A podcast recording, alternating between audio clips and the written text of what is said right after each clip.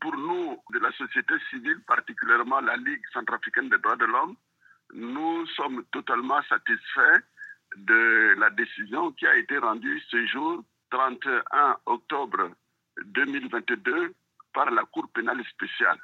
Cette décision trouve sa source à l'occasion des crimes graves qui ont été commis dans la préfecture de Luampende et qui avaient entraîné plusieurs morts, dont les auteurs étaient les militaires du groupe armé 3R.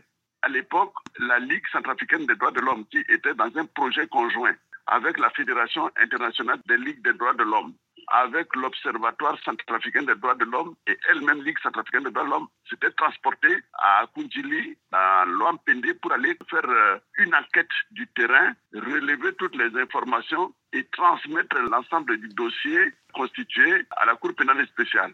Les actes que nous avons constatés ont été présentés devant la Cour pénale spéciale et nous sommes aujourd'hui très heureux que la Cour pénale spéciale ait pris une décision sévère parce que, comme vous l'avez suivi, l'un des accusés a été condamné à perpétuité et les deux autres ont été condamnés à des peines d'emprisonnement de 20 ans. C'est un motif de satisfaction. Et comment réagit la population centrafricaine? La décision a été rendue tout à l'heure autour de 11h midi. Euh, maintenant, il faut que cette décision soit diffusée à nouveau pour qu'il y ait beaucoup de gens qui suivent cette décision je vous dis malheureusement que la radio nationale qui a rendu public la transmission de cette audience n'est pas écoutée dans la zone euh, du crime je crois que les autres radios communautaires vont relayer l'information dans la journée et puis au plus tard demain matin, nous aurons la réaction des personnes qui ont vécu les faits, la réaction de la population et désormais la confiance que la population peut apporter à la Cour pénale spéciale.